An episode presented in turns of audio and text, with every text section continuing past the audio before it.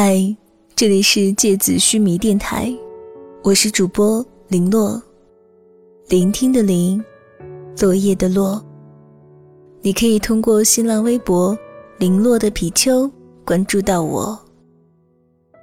今天要与你分享的是写给某先生的九百九十九封信。嗨，某先生，这是我给你写的第十九封信。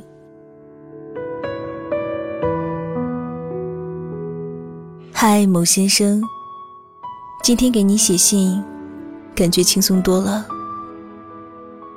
果然发牢骚排毒还是很有用的。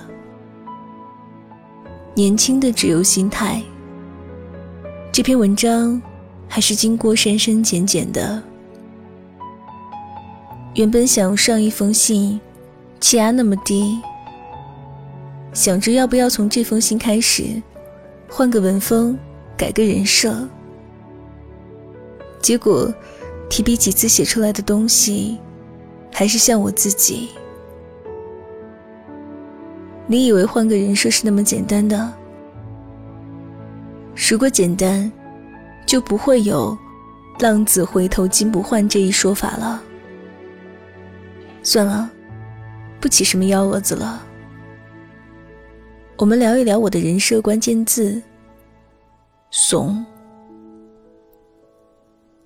小时候，我家和堂妹家只隔着一道墙。每次在堂妹家玩的太晚，都要大人们送我回家。偶尔大人们不得空，就让堂妹送我。堂妹生气的问：“为什么我姐比我大，我却要送她回家？”叔叔安慰道：“你姐比你胆子小，你送送她。”叔叔又转过来笑我：“你怕什么？又没有鬼。人家都说，怕死不当共产党，你这么胆小，长大当不了党员的。”叔叔的话应验了，我现在也不是党员。从小到大。一切高空的游戏，无论是过山车还是海盗船，我都是站着仰望朋友们玩。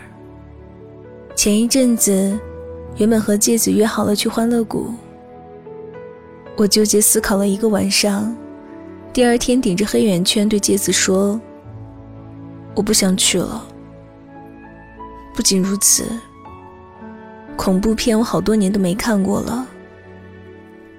它太容易让房间里普通的滚动声变得非常有故事。林航一的书很好，可也是读着读着就气了。就连上地铁也会专心看手机，生怕一句“你瞅啥”，我就挨揍了。我也挣扎过几次，一个人进鬼屋。我是被一个陌生的女孩子牵着出来的。至于里面有什么，我真的不知道。从进去开始，低着头，闭着眼，哭到出来，这能看见什么呢？我怂得很认真。有采访问吴奇隆说：“为什么感觉诗诗结婚之后性格特别开朗？”吴奇隆说：“因为有人给他撑腰啊，